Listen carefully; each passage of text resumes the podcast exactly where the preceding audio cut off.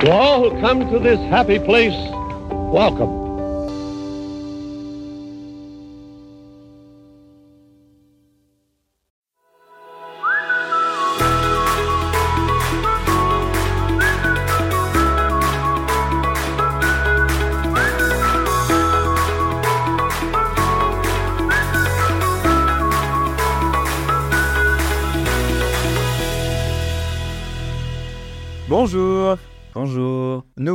Matin et on va le passer euh, ensemble Ensemble, comme celui de la semaine dernière et celui euh, de la de la semaine prochaine.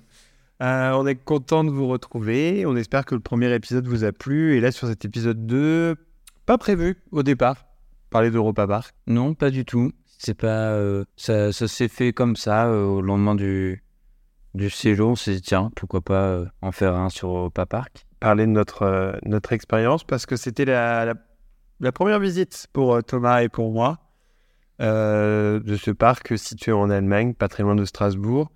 Et euh, si au départ c'était vraiment un séjour à deux, en amoureux, on peut le dire, on se dit pourquoi pas partager ça quand même avec vous. Donc il y a eu la vidéo sur YouTube qui est parue il y a quelques semaines. Et comme promis à la fin de cette vidéo, eh ben, on vous fait un retour plus complet en podcast. C'est ça. Donc, euh, oui, au final, c'était un, petit séjour en amour. On a fait ça euh, sur quatre jours, donc trois nuits euh, en Allemagne, à Roust, euh, à côté du parc, où au final, on a pu faire du coup deux jours dans le parc principal, on peut dire. Oui, le parc. On a fait, oui, alors on a fait que le parc d'attractions. On n'a pas fait Roulantica.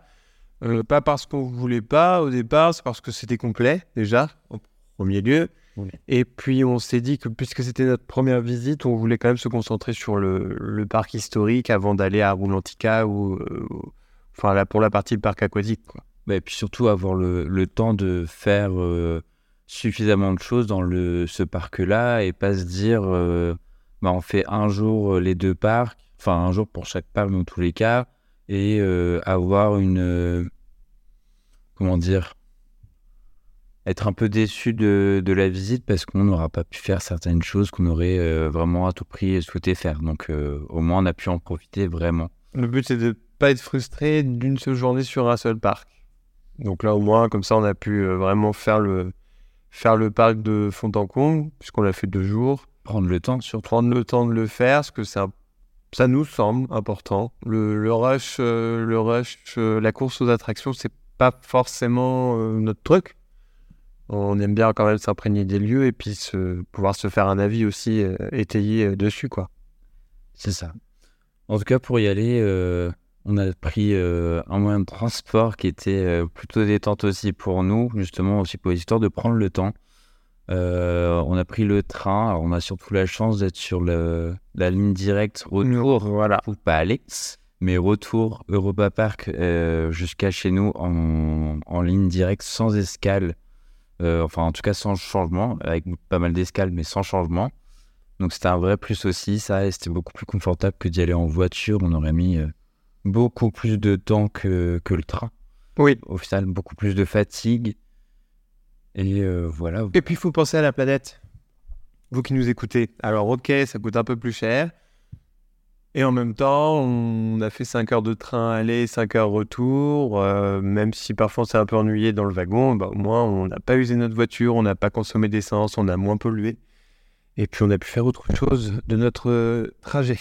Pourquoi la première visite? Pourquoi on est allé à Europa Park pendant l'été là? Pourquoi la première visite? Euh, Alors c'est vrai que toujours eu envie, comme en soit Disney, euh, comme euh, tout autre parc d'attractions. C'est vrai que moi j'ai quand même une, un goût pour, euh, pour les parcs d'attractions. Donc euh, Futuroscope euh, déjà fait. Euh, Disney, bon, bah, déjà, Déjà fait, à ma reprise. déjà fait. Euh, à une échelle un petit peu plus européenne, ce qui, moi, venait directement en tête, mais ça depuis plusieurs années, c'était Europa Park et Portaventura.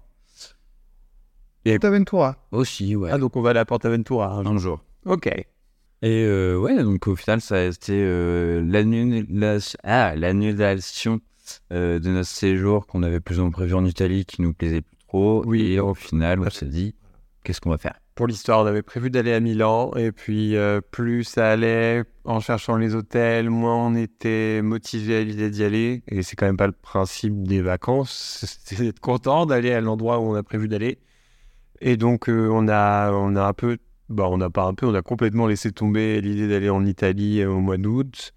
Par contre, on s'était mis quand même comme, des- comme ligne directrice de faire un voyage en train ou en voiture, mais, Mais dans la en mesure possible de pas prendre l'avion. Entre question. Donc, euh, donc voilà, et Europa Park, bah, pourquoi pas, et on, euh, c'est fait, et c'était sympa. Thomas ne connaissait pas l'Allemagne. Alors, euh, bon, après, voilà, nuancer, un Roust, c'est pas l'Allemagne, c'est euh, un village en Allemagne. C'est pas pareil, c'est pas partout pareil, mais comme en France d'ailleurs. hein. Donc voilà. Et euh, on, a eu, on a pris un, un Airbnb sur place parce que, en fait, quand on s'est décidé un peu tardivement, mais ça, on est coutumier du fait hein, de décider tardivement, euh, on pouvait prendre une nuit d'hôtel dans, dans un des hôtels, je crois au Bell Rock d'ailleurs. Jolie chambre, hein, euh, jolie chambre avec terrasse, etc. euh, Pour un prix qui était assez élevé, mais qui restait raisonnable et dans l'idée de on est en vacances et nous qu'on se fait plaisir. Le problème, c'est que si on passait à deux nuits, puisque nous avions besoin d'au moins deux nuits, eh ben, on passait à forcément les suites présidentielles à presque 3000 euros la nuit. Donc, euh, on s'est ravisé et on a opté pour un Airbnb qui était extrêmement bien situé euh, à Roust même. Donc, on a fait tous nos déplacements à pied euh, dès lors qu'on est arrivé euh, dans le village et, euh, et on a été super bien accueillis. C'est ça. Non, et puis c'est vrai que c'était un, un vrai plus, comme ça on avait. c'était vraiment au calme, avec beaucoup de choses au final à côté, hein, que ce soit boulangerie, alors pharmacie on s'en est pas servi, mais euh, avec la navette qui était euh, Mm. la navette gratuite de Roost euh, qui fait le tour et qui permet aussi d'aller à Rolandica. Oui, c'est vrai. Ça, faut le savoir. Si vous avez prévu d'aller à Europa Park, il y a là une ligne euh, de bus euh, gratuite qui vous fait faire le, un peu tout le grand tour de Roust, qui dessert euh, au niveau de la mairie, qui dessert Europa Park évidemment, qui dessert les parkings et qui va jusqu'à Roulantica. Et cette navette est entièrement gratuite. Alors les horaires sont un peu euh, C'est jusqu'à 20h, mais bon. une, une navette par heure et c'est à partir de 8h je crois jusqu'à 20h. Mais, euh, mais bon, c'est vrai que ça vous permet de poser la voiture quelque part et si vous avez besoin de vous déplacer entre Roulantica et, euh, et un hôtel par exemple, si vous n'avez pas pris un hôtel, euh, si vous n'avez pas pris le, le Chronazar, bah, d'être en capacité de vous rendre sur Roulantica sans avoir besoin de la voiture et sans avoir besoin de payer le, bus. Et puis surtout, ceux qui n'ont pas pris un hôtel tout court, ce qui a les navettes hôtel, ça permet aussi pour ceux qui n'ont pas forcément les budgets, le budget hôtel Europa Park et qui prennent un Airbnb, au final, bah, de pouvoir euh, quand même profiter de ces deux parcs sans en plus, même s'il y a des navettes payantes, euh, enfin des bus payants euh, aussi. On a commencé, on est arrivé donc le 9 août en fin d'après-midi. Donc on a déballé nos bagages, on s'est un peu installé et puis on, a décidé d'aller d'aller manger. Et grâce au conseil de notre logeuse qui en fait habitait littéralement à la porte d'à côté, elle nous a dit que à l'hôtel Colosseo, euh, il y avait un spectacle le soir et que manifestement on n'avait pas besoin d'être résident de l'hôtel ni d'avoir un billet daté le jour même pour aller dans les hôtels. Donc ça, rien que ça, c'était une bonne surprise pour nous. Euh, puisqu'on a décidé donc d'aller faire un tour dans le quartier des hôtels car on nous l'avait conseillé sur Instagram. D'ailleurs, on vous remercie à ceux qui nous ont donné les conseils. On, a, on en a suivi la plupart. Et, euh, et donc, on est parti en direction du Colosseo. On est passé devant le Bell Rock. On est passé le long du euh, El Andalus, de Santa Isabel. On a fait demi-tour parce qu'on s'est trompé d'ailleurs de, On a fait le retour parce qu'on s'est planté de route. Euh, et on est quand même arrivé enfin au Colosseo, qui est, euh, pour ceux qui voient et pour ceux qui ne voient pas d'ailleurs, de toute façon, on vous mettra une, vidéo sur, sur YouTube. Et ceux qui sont sur Spotify, bah, vous pouvez aller donc sur YouTube pour voir l'illustration de ce qu'on est en train de vous dire. Euh, on arrive dans une grande cour euh, arrondie, euh, fait un peu penser à, une place à Luc, en Italie, à, en Toscane. Bah, D'ailleurs, clairement, je pense que c'est l'inspiration même du, du- du truc. Fait un peu penser aussi à la cour arrondie qui est à Val d'Europe, qui est un peu sur le même thème d'ailleurs, sauf que c'est pas des hôtels.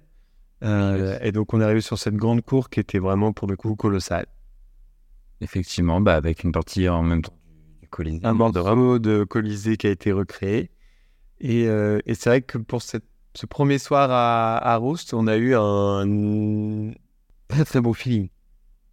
Bah, ça, c'est vrai que euh, sans, sans être encore euh, dans le parc, sans, sans avoir euh, pu euh, goûter l'ambiance du parc, au final, on, on avait un petit aperçu de, de ce qu'on allait découvrir, je pense, le lendemain. En tout cas, un bon aperçu de, ce qu'on a pu enfin, voir et, vivre. De euh, manger dans cette cour, euh, avoir. euh, alors, il y avait une chorale ce soir-là, mais avoir le spectacle projeté qu'on a pu voir, du coup, des gradins du, du Colisée. Donc, c'est vrai que ça, a été une bonne, bonne première soirée en, prévision un peu de se dire bah, qu'est-ce qu'on va découvrir finalement dans ce parc-là? Est-ce que volontairement, on n'avait pas forcément non plus trop regardé euh, comment était organisé le parc, euh, les attractions en détail, pour justement c'est aussi cette euh, surprise-là euh, de découvrir un nouveau parc. Et c'est vrai que pour cette première soirée, on a eu une très très bonne première impression du quartier des hôtels, avec le, le petit chemin qui passe devant le Bell Rock, avec le, le, le mini étang artificiel, les terrasses de restaurants euh, sur pilotis pour Bell Rock. Et là, on arrive tout de suite, on passe au-dessus de la rivière, on arrive au, au Colisée. euh, Enfin, c'est c'est- super beau, quoi. Mm. C'est très très beau, c'est bien fait, c'est plaisant. Tout en s'intégrant bien aussi avec le, le, la ville, le village Oui, qui est juste à côté et sans être non plus euh, trop massif, trop imposant et complètement euh, en espèce de décalage. Euh, non plus euh, en termes d'infrastructure et de taille de, des bâtiments. Oui, parce que c'est vrai que la, différence à Disney euh, par rapport à ça, c'est que là, les hôtels, voilà, on traverse la rue, on est face à un pâté de maison euh, d'habitants de Rouste, quoi. Et c'est vrai qu'il y a quand même le défi un peu de faire en sorte que ça rentre dans le, le paysage, parce que c'est autant à Disney, ils sont tranquilles là-dessus, puisque leur, leur argument de vente, c'est quand même de nous transporter ailleurs. Euh, là, euh, on est ailleurs tout en étant quand même en plein milieu d'un village, donc euh, C'est ça aussi. Et puis au final, le lendemain matin, on a pu euh, se rendre au parc pour la première journée à pied. à pied, du coup, en l'espace de même pas euh, 10 minutes en prenant le temps euh, d'y aller. Et ça a été un peu le, au final bah, cette découverte, comme on vous a dit, de, de rentrer sur le parc, de complètement différent de ce qu'on peut connaître. euh, alors, c'est un peu plus comme finalement le Futuroscope où il n'y a pas le contrôle des, des bagages. Ah si, Futuroscope, il y a le contrôle des bagages. propos de sécurité Euh, Futuroscope, mais là, c'est vrai qu'on arrive euh, directement au, aux caisses pour ceux qui n'ont pas de billets et au checking pour ceux qui ont des billets datés. Et c'est vrai que ça nous a fait un peu bizarre. C'est vrai qu'on a peut-être un peu aussi suranticipé et appréhendé notre arrivée à Europa Park ayant l'expérience de Disneyland Paris où le matin, c'est quand même un peu la folie entre euh, les portiques de sécurité, puis ensuite euh, l'accès au parc où il faut scanner deux fois son passe. Donc, je pense qu'on avait, on avait pour expérience significative d'un parc international Disneyland Paris. Euh, on a été agréablement surpris d'arriver à Europa Park, que tout soit fluide et qu'on entre dans le parc bah, en même pas 5 minutes. quoi. Ça. Non, vraiment, ça a été, ça a été assez rapide. Et puis au final, on, on a, euh, on est du coup assez euh, rapidement arrivé euh, sur l'allée principale, l'allée d'entrée, la séquence d'entrée. La séquence Parc. d'entrée du parc qui est, qui est inspirée très clairement de plusieurs villes d'Allemagne. Qui est un bel hommage d'ailleurs. C'est très très beau. C'est vraiment très très joli. On arrive dans cette espèce de petite allée, euh, petite rue commerçante, piétonne qui est vraiment très jolie pour Mhm. le coup. Euh, on passe sous la gare. Bon, passer sous la gare pour arriver dans un parc, on connaît assez le concept. Hein. On va pas se mentir. De toute façon, il y a des similitudes entre Europa Park et les parcs euh, Disney, euh, les parcs à château du moins de, Disney dans le monde. Hein. Ça, c'est plus qu'évident, euh, mais pas que sur la séquence d'entrée, sur l'ensemble du parc. Il y a quand même pas mal de similitudes, mais Europa Park ne s'en est jamais caché non plus. Et, et oui, c'était euh, en plus une. euh, les bâtiments sont euh, bien faits aussi, sans que ça fasse non plus euh, euh, pastiche mal faite euh, ou euh, trop, trop fausse, en tout cas pour la séquence d'entrée. C'était plutôt, euh, plutôt bien réussi et euh, moi, ça me paraissait plutôt. euh, comment dire? Fidèle à la réalité. Fidèle à la réalité. fidèle au, au- au réalisme de l'architecture euh, allemande. Et c'est vrai que donc la séquence d'entrée, et on a été aussi agréablement surpris de voir que euh, on est arrivé, donc le parc ouvrait à 9h, à 9h05, 6, on était dans le parc. Et on- il y avait déjà en fait beaucoup de monde qui attendait au volétarium. Il y a déjà trois quarts d'heure d'attente et, Et en fait, on s'est rendu compte, après, en, en regardant sur l'appli, que le parc ouvrait un peu plus tôt que l'heure affichée, ouvrait à 8h30, et permettait l'accès aux visiteurs d'ores et déjà au volétarium, qui est en fait juste à l'entrée, euh, et qui fait partie des attractions un peu phares, je pense, du, du parc, et qui attire pas mal de monde. Le volétarium, dans l'idée, c'est un, c'est un flying theater, oui, avec un peu comme So- Soaring ou euh, le voyage inattendu du futuroscope. avec, Ça utilise la même technologie. Bon, c'est pas aussi bien fait. avec des choses Vraiment. Parce que là, le donc c'est la première attraction qu'on a faite euh, en arrivant le matin. Thomas a réussi à réserver une, une virtual line pour euh, qu'on accède directement. Nous avait bien conseillé hein, Virtual Line, Virtual Line, Virtual Line. Euh, si c'est possible, essayer de les prendre. Et effectivement, c'est vrai que c'est euh, un joli cadeau, on peut dire, de Roba Park aux gens qui viennent visiter, de leur offrir cette possibilité-là sans avoir à payer un peu plus avec une quantité d'attractions limitée. Mais euh, bon, on prend ce qu'il y a à prendre. Et effectivement, on a pu la faire en euh, l'espace de 5 minutes alors qu'il y avait déjà trois quarts d'heure. C'est vrai que par rapport à ça, les virtual lines, c'est une vraie plus-value Europa Park. Quoi. C'est, c'est un peu la garantie. euh, pour peu qu'on surveille quand même l'application, il faut surveiller, hein, parce que c'est, ça, les créneaux arrivent et disparaissent très rapidement.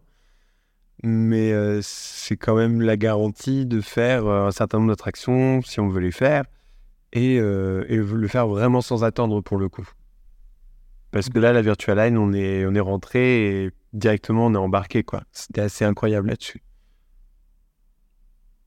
Et pour euh, beaucoup d'attractions au final, enfin, c'est vrai que personnellement j'ai pu en faire euh, pas mal grâce à ça et, et vu que c'est pas des attractions qu'on fait à deux, au final ça nous a permis de se poser et de se dire ah bah tiens à telle heure euh, bah, j'en ai que pour 5 minutes et du coup le temps de faire l'attraction et puis euh, c'est fini et on peut euh, faire autre chose à deux et pas que l'un des deux se retrouve tout seul pendant euh, trois quarts d'heure parce qu'il faut faire toute la queue seul. Parce qu'il n'y a pas tant de single rider que ça non plus. Non, et la single rider, c'est un peu flou en termes d'attente. le cast qui est à l'entrée informe du temps d'attente approximatif, mais on, on a un peu l'impression que c'est à la louche, quoi. C'est basé exclusivement, j'ai l'impression, enfin en tout cas de la manière dont on présentait les choses, c'est basé uniquement sur le temps d'attente euh, de base de l'attraction. Euh, euh, Il y a une heure d'attente pour l'attraction. on m'a fait comprendre que c'était à peu près 40 minutes pour la single rider, sans savoir au final de l'état actuel de la single rider, de... Enfin voilà, c'était une estimation. Après, peut-être que c'est le cas, hein, mais c'est vrai qu'il n'y a pas d'affichage comme on peut l'avoir dans d'autres parcs. Euh, bon, on reviendra un peu plus longuement sur les points forts et points faibles, euh, d'après nous, d'Europa Park. Euh, mais là, tout de suite, on va parler nourriture. Parce que parce que c'est important, la nourriture, quand même, dans un séjour comme ça. On nous a conseillé, à nouveau, Et on vous en remercie cette Non, merci. de très bons conseils. Oui. Qu'on n'a pas tout suivi, pour être honnête. Parce qu'on ne peut pas non plus faire euh, 36 repas dans une journée, donc euh, Non, on est à sélectionner Et puis on va, on va, on va être aussi sincère. hein. Donc on nous a euh, beaucoup conseillé de faire le Food Loop qui se trouve au quartier euh, luxembourgeois. Mais apparemment, du coup, beaucoup d'attentes, c'est vérifié. Ça s'est vérifié. Ouais. Les files d'attente étaient assez, assez monstrueuses, mais c'est en fait c'est pas vraiment ça non plus qui nous a, qui a fait qu'on ne l'a pas fait. C'est en fait c'est le le rapport euh, temps d'attente, prix à payer pour une expérience qui nous semble pas non plus, euh, Bah. ou du moins qui n- peut-être que c'est peut-être qu'on n'est pas la cible. On n'est pas sensible à ce genre. Enfin moi je suis en tout cas en ce qui me concerne. Oui, bah, et Moi, je suis pas sensible à ce genre de Oui. Voilà. Enfin, je payais euh, 20, 30 euros de plus le repas pour que mon assiette soit livrée par un, par un système de, de, cos- de mini coaster pour nourriture. Oui, c'est sympa, c'est ludique, etc. Mais c'est vrai que je sais pas, moi, je, je c'est pas mon, mon délire. bah, ça, et puis je pense, enfin, pour moi, c'est plus le, surtout le truc de se dire que euh, le futuroscope, pour le coup, on n'en est pas non plus très loin et que ce concept de restaurant est arrivé au futuroscope il n'y a pas si longtemps que ça. Donc, euh, on peut le faire euh, maintenant à une heure de chez nous. Donc, si on veut vraiment faire ce, ce concept de restaurant, au final, on l'a à une heure. Donc, pourquoi le faire à Europa Park alors qu'on peut euh, tester d'autres choses à Europa Park qu'on ne pourra pas tester ailleurs. Donc, pour le coup, c'est ce qu'on a fait. Enfin, Oui. Tout en suivant des conseils. On nous avait conseillé le quartier grec, on nous avait conseillé l'Italie, on nous avait conseillé les restaurants de la MCO. le restaurant de la Hollande qu'on n'a pas pu faire, par contre, on n'a pas fait, euh, qui est en face de Pirates of. euh, Batavia, Bamboo Bay, oui, on l'a pas fait. C'est vrai qu'on l'a pas fait. Et en même temps, on- enfin, c'était bon, c'était de la nourriture asiatique. Euh, la zone était souvent très trop surbondée, d'ailleurs. Enfin, oui, c'est le- bah, en fait, le problème c'est que Piraten Batavia attire pas mal de monde, évidemment, sauf que l'attraction, l'entrée est dans un cul-de-sac. Donc pour le coup, c'est assez. euh, tout cas, c'est pour ça qu'on n'a Bon. pas fait le. Ouais, on n'a pas fait le sort. Cela dit, quand on y pense, euh, juste après la parade ou après les spectacles, en général, les gens ils se ruent vers Pirates des Caraïbes à Disneyland Paris. Et ce petit, euh, cette petite allée là, je pense que vous voyez tous de quoi on veut parler. Euh, cette allée, ça fait un peu goulot d'étranglement entre les poussettes, les gens qui veulent passer, les gens qui veulent entrer dans l'attraction. Donc bon, en même temps, voilà, c'est pas non plus mieux ailleurs. Mais là, pour le coup, c'est vrai que la, la zone Hollande était assez, assez bondée et assez étriquée. En revanche, ce qu'on veut vous dire sur la nourriture, c'est que euh, il y a une multitude d'offres de nourriture. Et pour le coup, ce qui est appréciable, c'est que on va pas retrouver les plats qu'il y a dans le quartier grec dans un autre quartier. Les plats en Islande, il y a des plats qui sont purement pensés pour le quartier islandais. On ne pourra les manger qu'au quartier islandais. C'est pareil pour l'Italie, c'est pareil pour la France, c'est pareil pour la Grèce, pour l'Allemagne, etc. Et j'en passe. hein. De toute façon, vous avez compris le principe. Mais euh, ça, c'est appréciable. Alors, ok, nous, on a fait que deux jours et on a mangé le midi et une petite collation goûtée euh, matin et après-midi. Mais de savoir qu'on va pas retrouver le même plat de frites, poulet croustillant, le même burger partout, c'est... euh, voilà. C'est, franchement, pour le coup, bon point pour. Il y a du choix. Euh, C'était quand même quali... enfin, qualitatif euh, de ce qu'on a mangé et pas forcément. Les quantités étaient, Excessif étaient, étaient- prix. étaient pas mal. En termes de prix, on est un Non, ça va, franchement. peu moins cher que Disneyland Paris.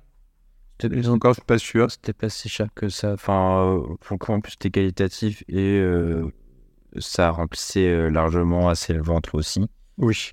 Donc, niveau rapport qualité-prix, et vous avez pu, enfin, après, c'est très bien.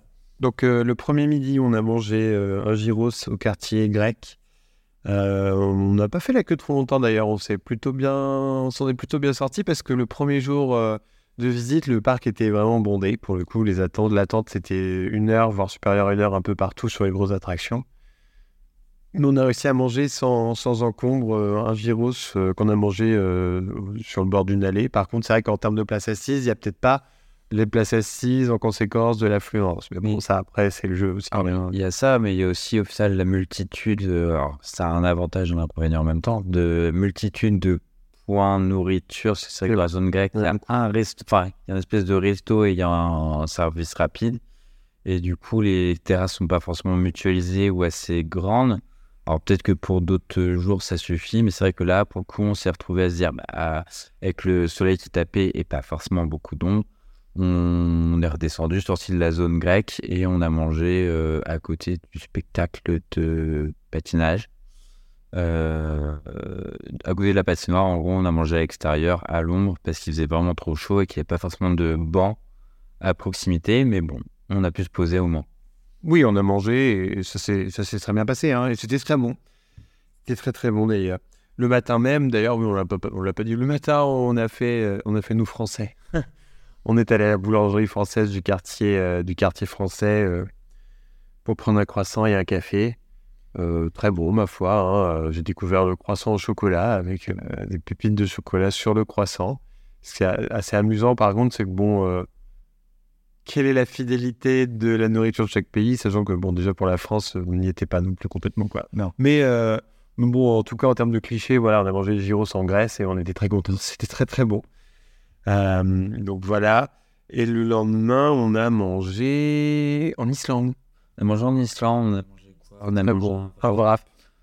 Poulet curry, donc qui n'a rien à voir avec l'Islande pour le coup. Que bon, on la base sur du poisson. Mais c'était très très bon. Et euh, pareil, le- par contre, le, le resto euh, en Islande était très chouette. La thématisation était vraiment sympa et euh, l'ambiance était l'ambiance qui régnait était très chouette. Mais par contre, en termes de euh, thématisation et euh, cohérence euh, entre euh, le restaurant et le pays où c'est, le- les deux restaurants qu'on a fait euh, euh, à l'hôtel euh, Colos- Colosseo, Colossal, Colosseo, Colosseo. Colosseo. Colosseo, ouais. Euh, on a fait du coup euh, la Romantica et euh, aussi l'autre, je crois que c'est Antica Roma, le buffet à volonté. Euh, pour le coup, euh, les deux étaient vraiment très très bons euh, avec eux aussi hein, des produits franchement très très bons en termes de qualité. hein, Mm. et C'était vraiment bon.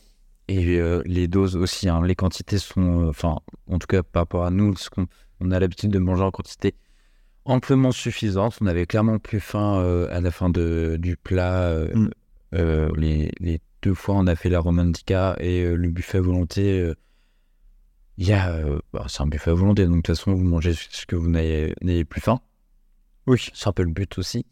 Mais euh, vraiment, les deux étaient euh, super bons. On n'a pas fait les autres restaurants des autres euh, hôtels pour différentes raisons. Le Bell Rock, clairement, c'était. Enfin, en tout cas, le buffet à volonté nous tentait pas plus que ça. Et les autres restos étaient au-delà de ce qu'on souhaitait s'offrir en termes de. Ouais. On s'était hors de prix, franchement. euh, Et puis les, euh, les restaurants qu'il y avait euh, du côté espagnol, le buffet à volonté nous tentait pas plus que ça en termes de food qui vous allez nous proposer. Et les restaurants, c'était pas forcément non plus. Enfin, en tout cas, la carte ne me plaisait pas tant que ça. Et puis le chronosar, bah, de toute façon, euh, il est à Roulantica, c'est pas accessible. Enfin, avec les bus pour nous qui étaient qui s'arrêtaient à 20h, rentrer à pied euh, de là-bas, c'est Non, impossible. ça c'est pas possible. Par contre, euh, et puis donc là, l'une des raisons aussi pour lesquelles on a mangé donc les trois soirs à l'hôtel Colosseo, c'est qu'il y a donc, il propose quand même cette terrasse en extérieur qui est hyper agréable par euh, jo- journée d'été. On a, on, s'est- on a quand même eu beaucoup de chance sur la météo. On a eu trois jours euh, de soleil avec 27-30 degrés où le soir il faisait bon et euh, en fait, euh, bah, les autres restaurants euh, n'ont pas de terrasse. Ou en tout cas pas euh, de ce qu'on a pu voir en photo. Pas, si on avait, c'était pas suffisamment grand euh, pour euh, avoir une chance d'en avoir une place en extérieur. Et puis il y avait aussi cette ambiance. ambiance de grande place euh, Italienne. italienne et qui rappelle aussi quand même les grandes places euh, de bars euh, et cafés qu'il peut y avoir en France. Il y en a quasiment dans toutes les grandes villes. Donc c'était plus charmant pour nous et plus chaleureux que, euh, que d'aller dans les autres hôtels qui étaient en face où euh, il y avait plus de doutes sur l'existence ou non de terrasses. Et en tout cas, au final, quand on, est, on s'est baladé dans le parc, les terrasses, on les a pas trop aperçues non. Donc, alors, à moins qu'elles soient à l'opposé, euh, on les a pas aperçues. Et puis on aime beaucoup la nourriture italienne. Donc on a trouvé, on avait notre compte voilà, par rapport à ça. C'est ça.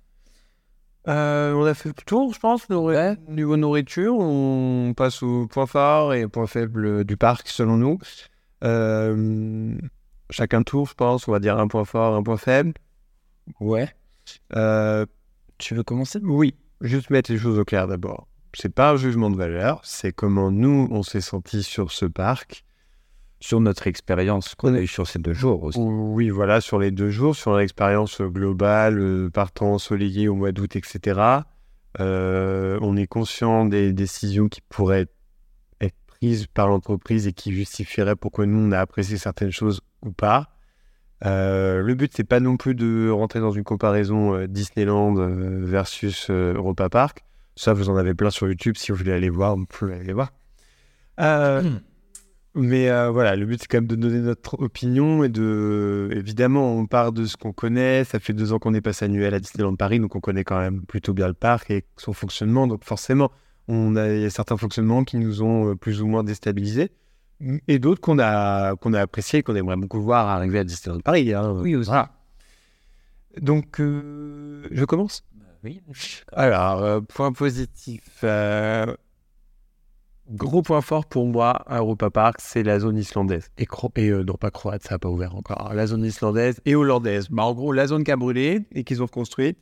Et donc la zone islandaise qui doit être l'une des dernières zones, je pense. Je connais pas trop l'historique du parc, mais c'est vrai que euh, on s'y croit, c'est aéré, il y a beaucoup d'eau, il y a beaucoup de je sais pas, c'est la, thématisation globale, elle est vraiment sympa sur ce côté-là du parc. Le petit esprit euh, petit village de pêcheurs, en bardage bois de toutes les couleurs, euh, avec les bouées qui passent, euh, qui passent sous les pontons. Vaudan qui est assez incroyable aussi et, et Blue Fire qui est vraiment qui est là, qui met l'ambiance, etc. Et c'est vrai que pour le coup, j'ai vraiment adoré la zone islandaise. Et puis les, alors je- le nom, je, je l'ai plus en tête, mais le, le- l'attraction avec les bateaux. Les petits bateaux où il faut viser les cibles et tout, très sympa. C'est vachement bien intégré en plus au, au Lord aussi. Et, et euh, pour moi, c'est vraiment, vraiment coup de cœur pour cette zone-là. Je m'y sentais bien et j'avais plaisir à m'y rendre euh, là pendant les deux jours. Je sais pas si c'est la plus grande, parce que je pense que c'est la zone allemande euh, en termes de, de place qui est vraiment la plus grande. Mais euh, en tout cas, c'est vrai que ça donne une sensation de plus aéré que d'autres zones. Enfin, par rapport à ce que tu disais, c'est vrai que ça paraît plus aéré que, que les autres endroits du parc. Oui. Après, euh, très clairement, on sent hein, que euh, bah il y a euh, on sent on sent un peu les tranches de construction époque par époque. hein. Au début, euh, on sent que bon le c'est tout est en pastiche. hein, de toute façon, ils s'inspirent des façades d'origine. Mais comme il peut y avoir à Disneyland Paris, hein, d'ailleurs, en tout cas où vous ne soyez pas au courant, hein, toutes les façades de Main Street, c'est que des fausses façades. hein. Mais, euh, mais c'est vrai qu'il y a peut-être un côté, ouais, pour la partie allemande notamment, où on s'y sent moins. Allemagne, Angleterre, Angleterre, pas du tout. Italie, moi j'ai pas trouvé ça foncièrement agréable. C'est très enchevêtré, c'est très concentré. Enfin voilà. Mais pour le moment, je, suis sur mes points forts. Euh, Euh, bah, du coup, moi, mon point fort, je dirais que euh, c'est au final, c'est euh, les idées assez folles que constructeur Mac peut avoir. Et, au final, oui, vu qu'ils s'en servent un peu comme showcase de leurs attractions, c'est un peu ce côté des mesures qu'on qu'ils peuvent mettre en avant, au final, que ça soit Vaudan, alors, Blue Fire, au final, euh, maintenant, on peut se dire qu'avec les, les dernières attractions qui ouvrent, ça sera pas le- plus le cas, mais euh, par contre, avec la future attraction euh, qui va arriver dans la zone croate, Voltron, ouais. Voltron, ça sera une forme de démesure, enfin, en tout cas, à mes yeux, une forme de démesure, mais totalement réfléchie. Alors, c'est pas eux qui l'ont construit, mais euh, Silver Star, pareil, c'est une forme de démesure, je trouve aussi, de pouvoir montrer de ce dont ils sont capables. Et euh, on n'a pas l'impression qu'il y ait forcément de, de limites non plus. Et il y a un côté appréciable à ça, même s'il y a un côté où je mettrais un petit bémol euh, quand même. On se retrouve quand même avec des attractions qui sont quand même euh, assez folles, je trouve. Assez impressionnante. Euh, à mon tour, pour un deuxième point phare? Ouais. Euh, le volétarium. Avec Franchement, Oui. Euh, on n'a pas ça à Disneyland Paris. J'ai fait celui de, du Futuroscope que j'avais apprécié aussi. Mais là, on est sur un autre niveau de réalisation. La thématisation de, du bâtiment, de la file d'attente, de la progression qu'on a pour y aller. L'histoire. L'histoire est super jolie. Il y a un côté quand même assez émouvant entre la musique et le, le survol de tous les pays d'Europe représentés dans Europa Park. On a les diffuseurs d'odeurs euh, pendant, pendant tout le show, avec euh, des odeurs de menthe fraîche quand on survole les, les banquises, euh, les odeurs de fleurs quand on est en, en Hollande et qu'on survole les tulipes, et les jardins du Belvédère aussi en Autriche. Le le vent. brumisateur, le vent, le brumisateur quand on traverse un nuage. Pour le coup, le volétarium, pour moi, c'est vraiment une très très belle réussite. Et, et là, là-dessus, euh, voilà, je me dis, moi, je, moi, j'aimerais bien un Flying Theater à, à Disneyland Paris, franchement, ce serait chouette. Pour être un vrai plus, puis au, au final, euh, en termes d'arguments, c'est vrai que c'est ça, ça brasse quand même pas mal de monde. hein, en termes de capacité horaire, euh, Ça brasse du monde. ça brasse Et du monde. puis, c'est une attraction qui peut marcher en cas d'intempérie, en cas de grande chaleur. Avec possibilité de modifier un peu comme Star Tour, au final, modifier aussi le, le storytelling ou euh, apporter finalement euh, différentes expériences pour euh, réattirer aussi. Donc, euh, On plus là-dessus. voilà, c'est vrai que pour le coup, euh, le Voletarium, gros coup de cœur en termes d'attraction en ce qui me concerne, euh, où c'est vraiment euh, l'invitation au, au voyage et, euh, et, et puis, non, mais et puis la file d'attente, enfin tout. Pour moi, c'était un tout et là, le package y était quoi. Mais du coup, je te rejoins un petit peu sur euh, moi, mon second euh, point positif, on va dire. Euh, pareil, une autre attraction, hein, Pirates of Batavia, euh, où euh, pour le coup, ça, ça pourrait peut-être donner des, idées, je ne sais pas, à Disney par exemple. En tout cas, c'est vrai qu'on peut, on est obligé de faire aussi cette comparaison entre les deux avec Pirates des Caraïbes, où pareil, le côté olfactif est présent hein, au niveau des odeurs. L'incorporation aussi du mapping, euh, plutôt bien réalisés euh, pour certains écrans en tout cas, euh, et qui donne un petit peu une plus grosse dimension à l'attraction, une dimension différente encore. Même si euh, on n'a pas encore, enfin pour moi on n'a pas une musique assez marquante comme on peut avoir à Pierre des Caraïbes. Oui. Par contre, ça rajoute un petit peu plus de dimension et d'immersion aussi dans l'attraction parce qu'on a ces odeurs, parce qu'on a ces jeux de, de lumière qui sont différents, qui pour moi sont assez importants. quoi. Ouais. Il y a un effet d'émerveillement aussi. Juste après la gare, là, quand on fait la chute et qu'on arrive dans la caverne et que tout s'allume d'un coup, c'est vraiment. euh, Magnifique. c'est l'émerveillement, quoi. Et pour le coup, euh, c'est vraiment un truc. Moi, moi, je suis extrêmement sensible quand il y a un effet d'émerveillement grâce à de la technique, musique, lumière, son. euh, c'est vraiment. moi, je, enfin, moi, je suis conquis direct. hein. Au final, c'est simple. Les lumières sont éteintes, on les allume quand on arrive. C'est vrai que le- la première fois qu'on l'a fait, euh, ça a été euh, tout de suite euh, la bouche grande ouverte d'émerveillement parce que c'était assez impressionnant. Eh ben, enfin, je sais pas si t'en as d'autres. Oui, je vois un autre point positif. Les files d'attente virtuelles. Ah oui. Pour moi, c'est quand on vient en groupe, quand on vient en famille, que tout le monde ne veut pas forcément faire les mêmes choses, ou qu'on est en journée comme ça de forte chaleur, etc. C'est la garantie de pouvoir faire un certain nombre d'attractions. Alors, tout, après, on n'est pas tous aussi chanceux, c'est-à-dire qu'il faut quand même être sur l'application de manière assez assidue pour Ouais.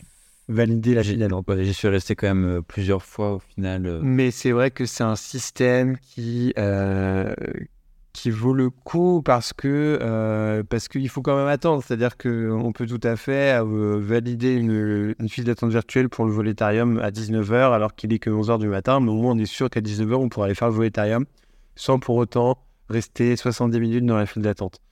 Et ça, pour moi, c'est vraiment...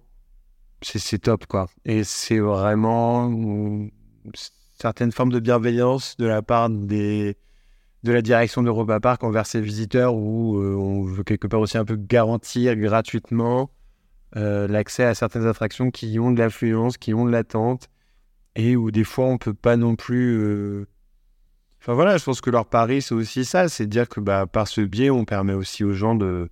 D'avoir une expérience, mais sans avoir à attendre, euh, bah, comme je disais tout à l'heure, au final, seul, C'est vrai. parce que tout le monde ne veut pas le faire forcément. puis un, un visiteur qui est content, c'est un visiteur qui peut consommer, c'est un visiteur qui...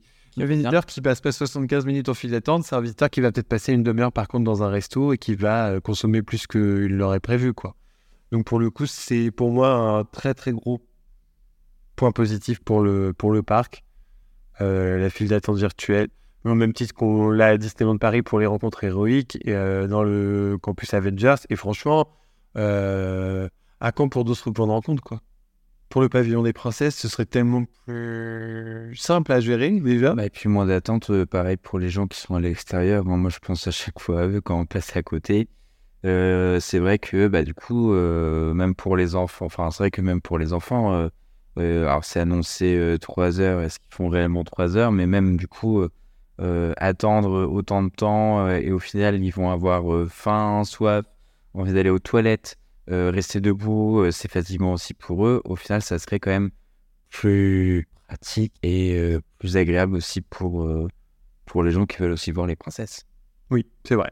Bah, il y a quand même un côté, euh, je pense, Euh, on veut permettre aux visiteurs de faire un maximum de choses et de garder quand même une bonne expérience, de tirer, de tirer profit de cette journée, si c'en est qu'une, ou de ces deux, deux, trois, quatre jours quand c'est des séjours.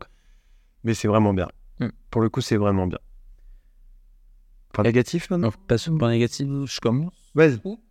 Euh, alors, gros, enfin en tout cas, gros point négatif. Euh, euh, étant donné qu'on était primo visiteurs du parc, on, on découvrait un petit peu.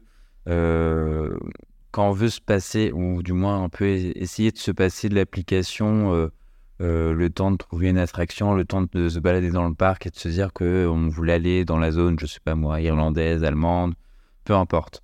Euh, aller d'un point A à un point B sans connaître le parc, euh, on s'est retrouvé à être euh, un petit peu perdu à plusieurs moments et en regardant les panneaux, à essayer de s'orienter. Et euh, tout- tous les pays ne sont pas forcément indiqués et on n'a pas forcément plus d'indications que ça, que ce soit de la part des panneaux, mais aussi des personnes qui travaillent qui sont un peu comme les panneaux, durs à trouver. Euh, donc on n'a pas forcément. Moi, c'est un petit peu le point négatif que je dirais. C'est pas forcément facile de se rendre d'un point A à un point B, contrairement à par exemple le Futuroscope où euh, eux euh, ont, pris des panneaux qui qui sont mobiles, enfin qui se déplacent tout seuls et qui orientent les visiteurs de manière quand même plutôt précise sur l'orientation de l'attraction, euh, avec des allées qui sont quand même assez grandes. On peut voir les attractions quand même d'assez loin. Euh, là, pour le coup, c'est un petit peu plus compliqué de s'orienter euh, quand on connaît pas le parc. Petit point négatif pour moi quand même euh, là-dessus. C'est vrai. Bah, Après, nous, on arrive d'un parc où c'est un peu clé en main. Quoi, hein. Le- les, les parcs à château à Disney, ils sont tous organisés pareil, avec euh, Main Street qui mène au château et le château qui distribue grosso modo tous les lands. Donc c'est vrai qu'il y a un côté en plus circulaire qui permet de, de toute façon, euh, à force de tourner en rond, on finit toujours par arriver là où on voulait aller. quoi. Mais euh, là, on a eu plusieurs moments de... on s'est égaré, quoi, où on s'est rendu compte qu'on n'avait pas pris la bonne direction. Ou... Donc ouais, il y a, un petit côté, le- le cheminement dans le parc n'est pas forcément aisé. Et les allées ne sont pas si larges, partout. Malheureusement. Et il y a beaucoup d'allées. Et des fois, on se perd un peu, quoi. Et on on- par exemple, c'est en se perdant que je suis tombé sur le quartier suisse. Oui, non, mais c'est vrai. Que on le voit pas forcément de prime abord. De prime abord, on voit le bobsleigh, mais on on voit voit pas pas le reste du quartier. On voit pas que c'est le, enfin oui, on voit pas que c'est le quartier suisse forcément. Ça, Ça, saute, ça saute pas aux yeux, quoi. c'est pas marquant. Et d'ailleurs, euh, on sait pas, que- on sait que c'est le bobsleigh parce qu'on le voit passer le bobsleigh. Mais c'est pas marqué en grand le nom de l'attraction. Et l'entrée pour la trouver, c'est pas non plus forcément aisé. Et comme l'entrée du village suisse. Comme l'entrée du village suisse d'ailleurs. Moi, le point négatif, bah, Thomas en a un peu parlé, mais euh, il n'y avait quasiment pas de, de cast member. Et c'est assez perturbant quand on arrive d'un d'un parc comme Disneyland Paris où on les croise partout, tout le temps. Que ce soit ceux qui participent à la nettoyage de, de la voirie et des allées, ceux qui, ceux qui sont là pour informer, les guest flow, les personnes qui travaillent dans les boutiques, les personnes qui font l'accueil dans les attractions, les personnes qui font les dispatchs. Et ça, ça a été assez perturbant pour nous et pas forcément dans le bon sens parce que des fois, on s'est un peu senti livrés à nous-mêmes. Alors, il y a peut-être un côté culturel où je pense qu'en Allemagne, les gens sont peut-être un peu plus disciplinés qu'en France.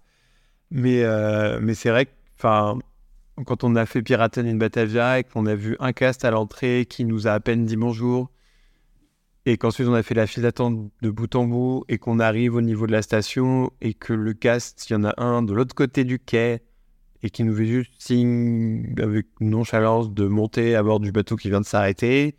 Euh, Il n'y a pas de vérification, on ne nous demande pas d'enlever les sacs, on ne nous demande pas d'enlever les casquettes, enfin c'est un peu débrouillez-vous. Euh, alors peut-être qu'ils partent du principe que leurs affichages euh, sont très clairs à chaque entrée d'attraction. Ça, pour le coup, c'était sympa. Les affichages sont très complets à chaque entrée d'attraction. Mais en même temps, euh, le but d'une attraction, c'est d'aller la faire. C'est pas de passer 5 minutes à lire la notice. euh, donc c'est vrai que pour le coup, hum, ça manquait un peu d'encadrement et d'accueil. Enfin voilà, on s'est pas senti accueilli non plus foncièrement. C'est-à-dire que c'est un peu bon, bah, le parc il est ouvert, faites votre vie et, Un peu comme les petits, et voilà quoi. un peu comme les petits final, le, le, le, hum, panorama, je sais plus comment ça s'appelle, Le train panoramique. le train panoramique vrai. qui circule au final au milieu du parc, il arrive en gare. Bon, bah, au final, ça fait un petit peu comme si euh, preniez votre euh, métro euh, euh, bah, de manière euh, complètement euh, indé- de manière indépendante hein, ou prenez votre métro. C'est vraiment autonome. Ça, et puis bah, je te rejoins un petit peu là-dessus, c'est pour avoir fait, alors pas le, pas le, ah, pas le Blue Fire, mais que ce soit le Silver Star et euh, Euromir, où euh, ouais, c'est un peu ça, c'est le dispatch, euh, tu le fais tout seul en tant que visiteur. Et, euh, là où justement euh, à Disney, il y a euh, euh, la sécurité avant tout et qu'ils n'envoient jamais euh, de, de, de euh, sur un quai euh, parce que le portail est ouvert. Euh, là, tu te retrouves euh, à euh, les quatre avancent pour entrer dans l'attraction. Il y en a finalement six autres derrière eux qui attendent pour le prochain train. Et c'est vrai que on est obligé de la faire cette comparaison, mais le côté complet décalage, on se dit qui, qui en fait trop qui n'en fait pas assez au final entre les deux parce que euh, il n'y a pas de juste milieu, mais en même temps, au Futuros... enfin, pour les autres parcs qu'on a pu faire, je pense au Futuroscope, notamment au parc Astérix, où euh, il régule euh, au maximum. Moi, ça m'amène à mon point négatif aussi, c'est que bah, du coup, de ce dispatch qui n'est pas fait, euh, les attractions ne sont pas, pour certaines, toutes remplies au maximum, ce qui fait que on s'est retrouvé des fois à avoir des temps d'attente euh, énormissimes à mes yeux pour certaines attractions, alors qu'au final, quand on voit les attractions passer, il reste 3, 4 places, enfin en tout cas, on va dire ouais, minimum deux places de livres des fois pour les bouées, euh, pour certaines attractions avec euh, des, des wagons, en tout cas euh, 3, 4 places de livres. Et au final, euh, bah, mis bout à bout, euh, au final, on te dit que les euh, 50 minutes qu'il y a d'attente euh, bah, pourraient peut-être être diminuées si euh, c'était euh, vraiment rempli. Donc bon, ça pour moi c'est un point un peu négatif sur la gestion de... bah, La gestion des flux est pas forcément euh, optimale à nos yeux, je dirais. Et c'est vrai que c'est assez frustrant de voir qu'il y a 90 minutes d'attente pour, euh, pour les raftings et de voir 5-6 bouées successives qui ne sont pas pleines, alors qu'il y aurait sans doute possibilité de les remplir, puisqu'en général, il manque que deux sièges, voire trois sièges, quatre sièges. Donc c'est assez perturbant, quoi, parce que. Alors, euh, c'est peut-être aussi un parti pris de se dire que bon, bah, le, groupe euh, se forme naturellement dans la bouée. Mais bon, l'objectif, quand même, c'est qu'il y ait un certain rendement. Enfin, je veux dire. euh, Et en plus, la file d'attente pour les raftings, elle est en plein soleil, il n'y a pas d'ombre. Enfin, je veux dire, c'est. Le but du rafting, c'est pour se rafraîchir. Et en fait, avant, tu as limite euh, 90 minutes pour te taper d'insolation et limite faire malaise. Donc, c'est vrai que c'est. Là-dessus, il y a du. Je pense qu'il y a du mieux à faire. Je pense. Je, je- voilà, c'est vrai que et c'est vrai que c'est perturbant. On- alors on a fait une comparaison toute bête, hein, mais euh, quand on se dit qu'il y a en moyenne euh, 7 à 8 cast members rien qu'à Big Thunder Mountain entre euh, l'entrée des casts, l'entrée des guests, pardon, le dispatch sur les quais, et ensuite il y a deux cases par quai qui vérifient que tout le monde est bien attaché, que les chapeaux sont enlevés, que les sacs sont rangés. Enfin, euh, là, typiquement, en général, il y a un casque qui vérifie euh, assez rapidement et qui appuie sur le bouton pour envoyer. Donc, ça veut dire qu'il n'y a qu'une seule personne qui vérifie. L'erreur étant humaine, c'est quand même pas rassurant. Et pour le coup, on a vu quand même plusieurs trains d'attraction partir avec des gens qui ont des casquettes, euh, des gens qui ont des pochettes. Donc bon, c'est pas non plus... Enfin, voilà, il y a, il y a une certaine... euh, Il y a un certain décalage entre le- la sécurité qui euh, doit être mise en œuvre, très clairement, de toute façon, et je pense qu'Europa Park est très bonne là-dessus hein, aussi. hein. En tout cas, c'est des choses qu'on a pu nous C'est perturbant, c'est vrai que on- je pense qu'on s'est dit, en fait, c'est pas tant Disney fait mieux, c'est on s'est dit si Disney encadrait les guests comme Europa Park le fait, je pense qu'il y aurait beaucoup plus d'incidents et puis il y aurait euh, trois heures d'attente à, à Big Thunder Mountain et, et plus si affinité ailleurs d'ailleurs. Pierre des Caraïbes, ce serait l'enfer. Enfin, voilà. Il y a ce côté-là quand même qui est un peu, un peu dommage. C'est un choix. Oui, c'est un choix. Délibérément, ça a l'air d'être un choix du. Mais bon.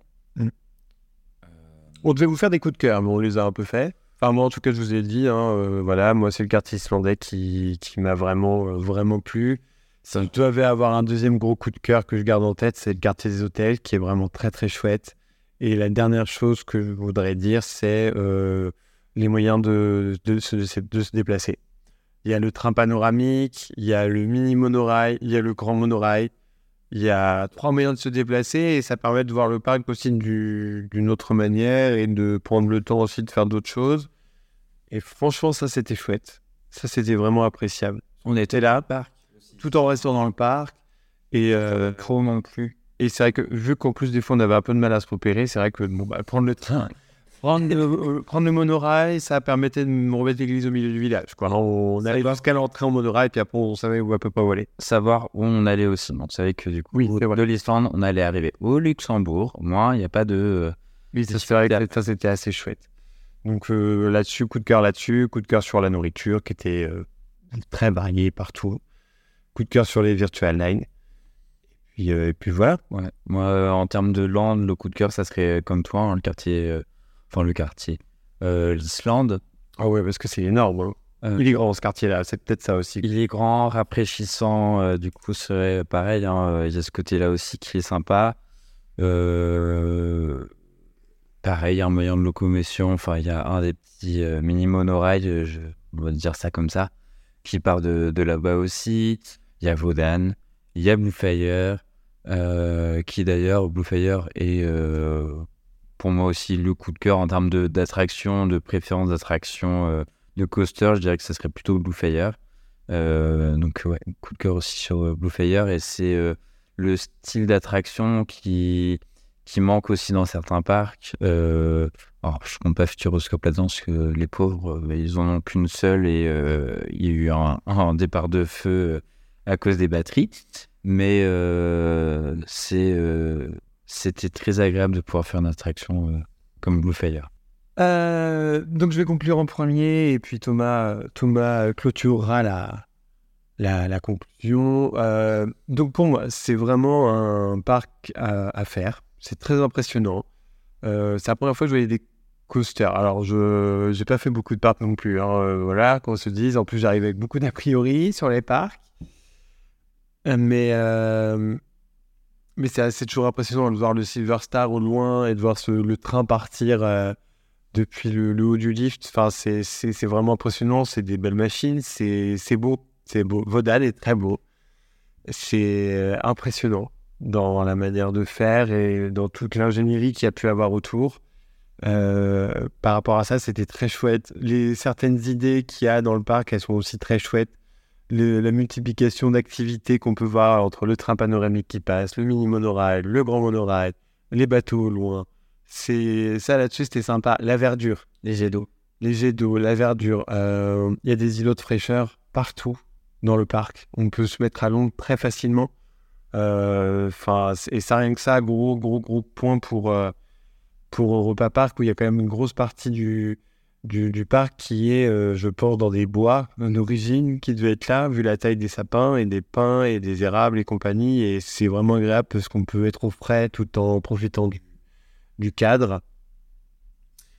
En revanche, je me suis pas senti transporté comme je peux l'être euh, à Disneyland Paris ou, euh, pour en avoir parlé lors de séjour, ou, euh, euh, au Puy du Fou par exemple, parce que certes, le Puy du Fou, il n'y a pas d'attraction euh, manège, mais par contre, quand on est dans le village médiéval, on, s'y croit. Et, et on rejoint aussi le manque de cast, etc. hein. C'est vrai que bah, les castes en, Islande, ils sont habillés avec un polo un peu plus basique et, puis basta, quoi. Ils ont les mêmes polos qu'en Russie, qu'au Portugal, qu'en Espagne. Il n'y a pas ce côté, euh, on, on repère pas le cast à son land d'origine. C'est un peu. euh, et on repère pas les castes qui sont guest flow pour la parade non plus, hein, à part s'ils ont leur gilet bleu fluo, là. Mais, euh, voilà, enfin, par rapport à ça, moi j'ai trouvé que c'était. Il n'y a, pas la magie que peut nous offrir Disney ou, ou le Puy du Fou, où on est émerveillé, mais on est aussi transporté. Et moi, j'ai pas été particulièrement transporté. On sent que c'est quand même un parc qui mise beaucoup sur les attractions à sensations fortes. Et je pense surfe aussi un peu sur ce succès-là en se disant que la plupart du public qui viennent, c'est des gens qui veulent vivre des sensations et pas forcément être transportés. Hum, Bah, c'est pas mon cas, donc peut-être que je suis pas la cible pour, euh, pour le parc. Parce que à l'inverse, par contre, j'ai été transporté quand on a fait le quartier des hôtels. J'étais émerveillé par euh, la beauté architecturale, la façon dont ça avait été réalisé, la façon dont c'est orchestré et, exploité. Donc, euh, je pense que c'est un, un, parti pris. Hein. Le manque de musique aussi, ça joue. Hein. Il y, a, des allées sans musique. Et c'est vrai que pour faire euh, Disneyland Paris, euh, peut-être 10, 20, entre 10 et 20 fois par an, bah, naturellement, il y a de la musique partout, tout le temps. On n'a jamais d'endroit sans musique. Et là, c'est vrai que c'est assez perturbant de se retrouver dans des allées où il n'y a pas de musique. Juste le bruit des, des manèges et les cris des gens. Donc c'est voilà, ça c'était ma conclusion. C'est un parc qui est très sympa, mais qui a pour cible soit les enfants en très bas âge, soit ceux qui sont à la recherche de sensations très fortes. Comme Thomas. Comme Thomas. mais moi, j'ai pas forcément trouvé mon compte parce que je j'aime j'aime les coasters où il y a des sensations, mais euh, balader dans tous les sens, c'est pas non plus mon truc. Et puis, ce qui peut me coincer aussi, c'est le manque de thématisation de certains de certains coasters. Autant Vodan, l'histoire, elle est super. Pour l'avoir lu, devant Vodan, euh, quartier islandais, vraiment, l'histoire, elle est super. Blue Fire, bon, bah, il y a un petit peu de, de rocher, quoi. C'est sympa. Ça mérite d'exister. Mais bon, Silver Star, qu'on se dise, hein, c'est une montagne russe qui donne sur un parking. Enfin, euh, je veux dire, il euh, n'y a pas vraiment d'histoire à Silver Star. C'est très haut et très vite. Point. Mm. Donc c'est un peu voilà, mais je ne critique pas ceux qui aiment ça. Hein. voilà, si vous aimez ça, tant mieux pour vous, mais c'est pas moi. C'est pas ton dada. C'est pas mon truc, quoi. chacun son truc et puis tout le monde sera heureux. Donc euh, voilà pour ma conclusion. Un très beau parc, c'est grandiose. C'est fait que je pense beaucoup de beaucoup d'envie et beaucoup d'ambition de la part du parc, très clairement. Mais ça gagnerait à être plus thématisé et euh, est-ce qu'on veuille transporter les visiteurs? Moi, quand je rentre dans un parc d'attractions, j'ai envie de plus me sentir euh, dans mon quotidien. Et là, j'avais du mal à sortir du quotidien quand même. Ce qui n'est pas le cas à Disney, ce qui n'est pas le cas au Puy du Fou, ce qui n'est pas le cas au Futuroscope. Euh, un petit peu plus au Futuroscope, mais bon, après, c'est pareil, c'est pas la même envergure du tout. Donc voilà, pour ma conclusion. Euh, et du coup, pour la mienne, parce que forcément, il y a certains moments de la journée, au final, on n'a pas forcément eu la même expérience aussi ce que j'ai fait des attractions que Lucien n'a pas faites? Euh, et puis euh, tu as visité des coins que je n'avais que j'ai pas forcément visité, enfin en tout cas pris le temps de visiter non plus vu que j'étais en train de faire des attractions. Euh, pour moi, Europa Park, c'est quand même, c'est quand même, comme tu as dit, hein, un parc d'attractions à faire en Europe. Ça, il n'y a pas de souci. et effectivement, hein, on ressent quand même, par contre, dans certaines zones que le parc ne les a pas exploités à l'époque comme il peut maintenant, je pense, les exploiter. Euh, et euh, que certaines attractions manquent euh, un petit peu, voire parfois beaucoup, de thématisation. Et ce qui est un petit peu dommage parce que au final, c'est vrai que si on enlevait cette grosse montagne qu'il y a à Disneyland Paris et qu'on mettait Big Thunder Mountain sans rien, juste juste les rails, euh, je pense qu'il y aurait finalement beaucoup de personnes qui ne le feraient pas parce que on se retrouve quand même à une certaine euh, hauteur du sol qui, ne paraît pas finalement avec une bonne thématisation et un espèce de sol qui est euh, à proximité des rails. Et du coup il n'y a plus cette sensation de hauteur mais juste une sensation de, de plaisir de, de faire l'attraction et pouvoir en profiter. Ça, été, euh, en tout cas à mes yeux, une des appréhensions parce que c'est pas quelque chose que j'ai eu l'habitude de vivre sur d'autres attractions, à part au Paris Astérix, mais j'étais euh, vraiment plus petit où j'avais fait euh, Tonnerre de Zeus. Et encore, il y a quand même toute cette armature bois assez massive qui, qui donne à mes yeux un plus, grosse, un plus gros ancrage à la Terre. Mais par exemple, des attractions comme Poséidon, on se retrouve quand même à une certaine hauteur euh, attractions comme Silver Star, hein, c'est pas possible de thématiser, mais comme Blue Fire où on peut, euh, on pourrait avoir un peu plus de thématisation, en tout cas sur les éléments qui sont euh, un petit peu plus proches du sol, ça pourrait être un petit peu plus sympathique. Euh, mais toujours est-il que voilà, ça reste quand même des, belles des attractions qu'on retrouve rarement dans d'autres parcs ou en tout cas pas aussi condensées. Euh, donc voilà. En tout cas, voilà, des, beaux pays, mais euh, certains pays devraient peut-être être retapés, certaines attractions pourraient être retapées. Je pense à Euromir, par exemple. La montée était plus agréable que le reste du, du parcours euh, à faire. Mais bon, c'est voilà, c'était aussi à découvrir et je pense que c'est aussi ce qu'on on retiendra un petit peu de ce parc. C'est c'était une belle découverte. Est-ce qu'on y retournera? Euh, Oui. Oui. Oui, oui. Est-ce qu'on y retournera dans le parc? Certainement, Oui. mais on n'y retournera pas que pour le parc. Non. Prochaine fois, roule handicap. Adrénaline, euh, on- si c'était pas à ce prix-là, on l'aurait déjà fait. Euh, en tout cas, ça sera pas la priorité. Je pense que si vraiment on a l'occasion de le faire, on le fera. Mais euh, la prochaine raison d'y aller, sur c'est Roulantica. Adrénaline, on verra plus tard. On Mm. parlera pas du prix parce que euh, je sais mémoire. Et puis voilà, si on vous l'offre euh, comme ça, vous aurez pas le prix en tête. Oui. Sachez que c'est un beau cadeau. C'est un très très beau Ah, cadeau. Un beau cadeau. C'est un très beau cadeau. Mais euh, voilà, ça ne sera pas notre priorité. Mais si on a cette occasion de, de se l'offrir, on le fera bien évidemment parce que ça reste une expérience hein, inédite aussi euh, de le faire. Bon, bah, je crois qu'on arrive à la fin de ce deuxième podcast. On espère qu'il vous aura plu, euh, que ça vous aura euh, intéressé Oui. aussi. Si vous avez des questions euh, qu'on n'aurait pas traitées ou si vous voulez notre, notre avis ou notre éclairage sur quelque chose, n'hésitez pas à le dire dans les commentaires si vous êtes sur YouTube ou nous envoyer un message sur Instagram. On tâchera toujours d'y répondre, bien évidemment. Et puis, et puis voilà. Et puis donc à nouveau, c'est un avis purement personnel avec notre, Notre expérience à nous. notre expérience à nous, notre passif à nous de, de visiteurs de parcs d'attractions, qu'il est ce qu'il est. Et puis de bah, nos goûts personnels, de toute façon, hein. c'est chacun a ses goûts et on respecte amplement le goût des autres. Mais ça peut être aussi l'occasion justement de- d'en discuter si vous voulez. euh, Oui. Il n'y a pas de souci, euh, on, on pourrait échanger là-dessus, que ce soit du coup en commentaire ou euh, dans nos messages privés sur Instagram. Et puis sachez qu'on ne juge personne. Donc si vous préférez Europa Park à Disneyland Paris, et écoutez, tant mieux, ça veut dire que vous avez trouvé votre parc de cœur. Et ça, c'est tout ce qu'on peut vous souhaiter. Euh, on vous jugera jamais là-dessus et euh, surtout, euh, au contraire, au, au plaisir de, de partager l'enthousiasme qu'on a pour des parcs différents, mais pour des parcs d'attractions quand même. C'est ça. On se dit à la semaine prochaine. Pour un épisode 3, Voilà. Et d'ici là, eh ben, profitez bien du week-end qui arrive et puis euh, à bientôt. à bientôt.